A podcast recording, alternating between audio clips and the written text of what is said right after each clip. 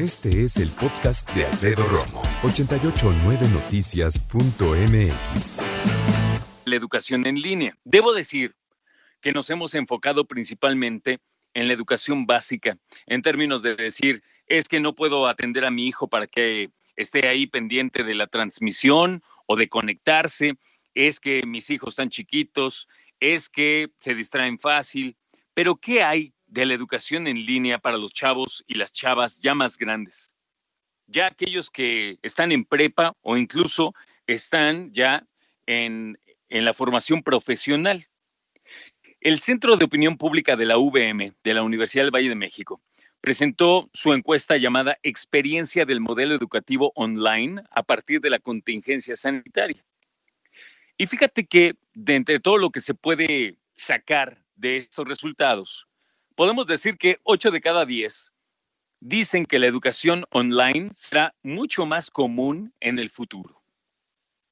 Y esto a consecuencia de esta experiencia de contingencia sanitaria. El 60%, o sea, 6 de cada 10, aseguran que la educación a distancia es una alternativa para cualquier edad. 35% dicen que este esquema se va a adaptar a la impartición de cualquier carrera profesional. Ahora, otros resultados interesantes, eh, por ejemplo, la habilidad y capacidad de adaptación de los estudiantes para tomar clases en línea. Fíjate que eso no espera. ¿eh? Creo que nunca te he contado esto, pero cuando yo empecé a dar clases allá a finales de los años 90, eh, lo daba en la preparatoria del Tecnológico de Monterrey y ya teníamos plataforma en línea. ¿eh? Ya tenían que hacer tarea, lecturas y actividades en línea.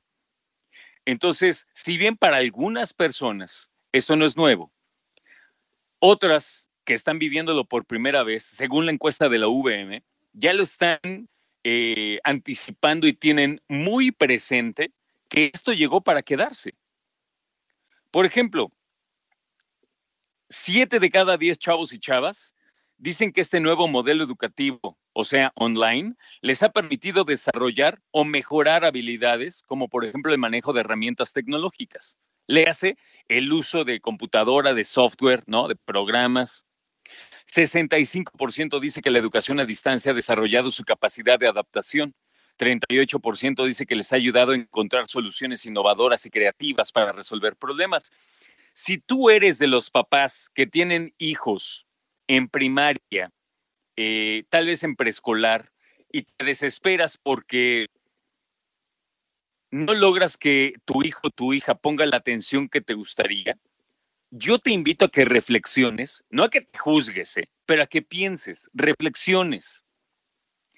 Si es que tú pudieras ayudar un poco más a eso, y no con el estar junto a él o ella, eh, sino enseñarle, mira, a usar la computadora, a teclear, a saber navegar en la tableta, porque, digo, seamos honestos, cuando los chavitos agarran el teléfono la tableta, mira, así aprenden a usar YouTube y abrir la aplicación.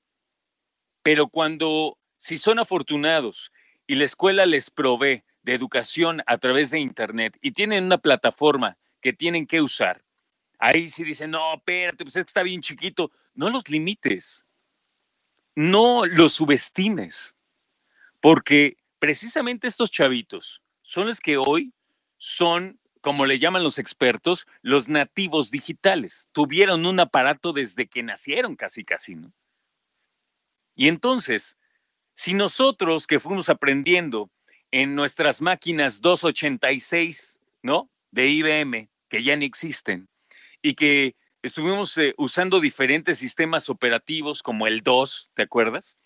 O cuando llegaron las Mac a México, algunos que usaban algunas eh, programaciones anteriores como Pascal o después el Linux o Linux, todos fuimos capaces de resolver la situación aquí. Yo nunca tuve a mi papá ni a mi mamá a que viniera a la computadora o que fuera a la computadora de la universidad a que me explicara. Entonces, hay una parte, no digo que todo, pero hay una parte en que los chavos, tus hijos y tus hijas, tienen que ir descifrando cómo se usa una computadora y cómo resolver, entender el sistema operativo que están usando. Tal vez el propio de la escuela, tal vez Google, tal vez, Microsoft, tal vez alguna otra plataforma, tal vez el mismo YouTube, ¿no?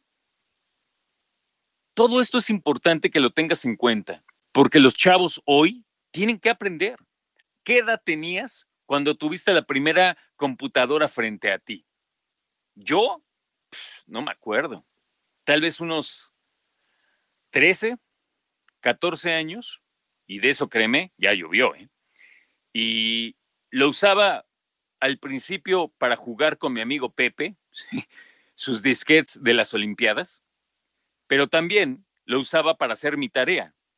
Y entonces no era otra cosa más que una pantalla negra y un eh, guion parpadeando en verde, listo para que escribieras algo. Y luego tomé unos cursos que me aburrían a mares, pero todo eso funcionó para que hoy yo pueda resolver el transmitir desde mi casa, para estar conectados tú y yo a través de estos aparatos, que no hay que tenerles miedo. Hay que trabajarlos con cuidado y sobre todo enseñarle a nuestros hijos que tienen que aprender a usarlos y tienen que aprender a usarlos con responsabilidad y con mucho cuidado. Escucha a Alfredo Romo donde quieras, cuando quieras. El podcast de Alfredo Romo en 889noticias.mx.